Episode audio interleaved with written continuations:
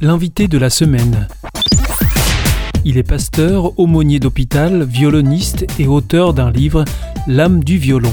Cette semaine, c'est Thierry Lenoir qui nous emmène à la découverte de sa passion, le violon, mais pas que. Il revient d'ailleurs sur ce sujet à notre micro. Les anciens, quand ils créaient quelque chose, ils bâtissaient un, violon, j'emploie bien le mot bâtir un violon, comme on bâtit une cathédrale. C'est-à-dire c'est pas simplement pour construire un édifice ou construire un instrument qui va faire de la belle musique, mais tout était conçu dans, une analogie. Ils appelaient ça l'analogie antis.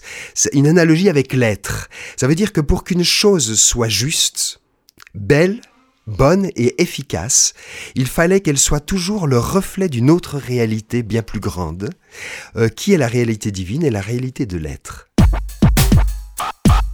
Pour en revenir au violon, par exemple, le violon en lui-même, dans toutes ses composantes, reflète l'être humain.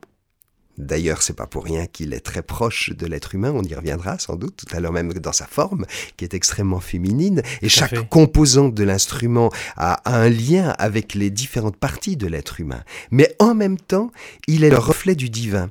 Et pour les anciens du, du XVIIe siècle, comme avant, bien sûr, le violon existe seulement depuis le XVIIe siècle, le XVIIIe siècle, mais avant cela, tous les instruments qui, sont les ancêtres du violon et tous les héritiers du luth, par exemple, eh bien, les anciens disaient, bah, le luth et tous les dérivés, euh, par sa forme et ses composantes, sont le reflet du Christ.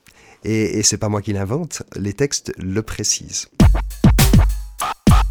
Mais alors vous, quand vous jouez de votre violon, mhm. est-ce que c'est ce que vous ressentez? Tout ce que vous décrivez dans votre livre, toute la réflexion que vous apportez dans votre livre, c'est ce que vous ressentez quand vous jouez? Je, le ressens profondément et je rejoins d'autres anciens comme Hildegard de Bingen et, tant d'autres par la suite le disaient.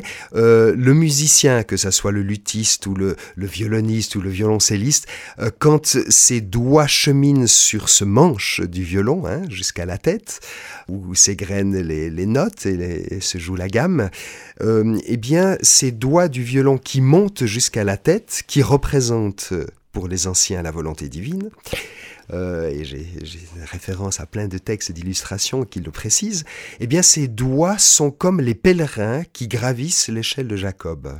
C'est Hildegard de Bingen qui le disait. Euh, c'est-à-dire que le, musicien, quand il a cette conscience-là, alors que ses doigts gravissent et égrènent les notes, eh bien, il est en pèlerinage. Et c'est dans ce sens-là que quand je joue du violon, je ne peux jouer qu'en pensant à Dieu et, mon chant devient une prière. C'était l'invité de la semaine avec Thierry Lenoir, auteur du livre L'âme du violon paru aux éditions Cabedita.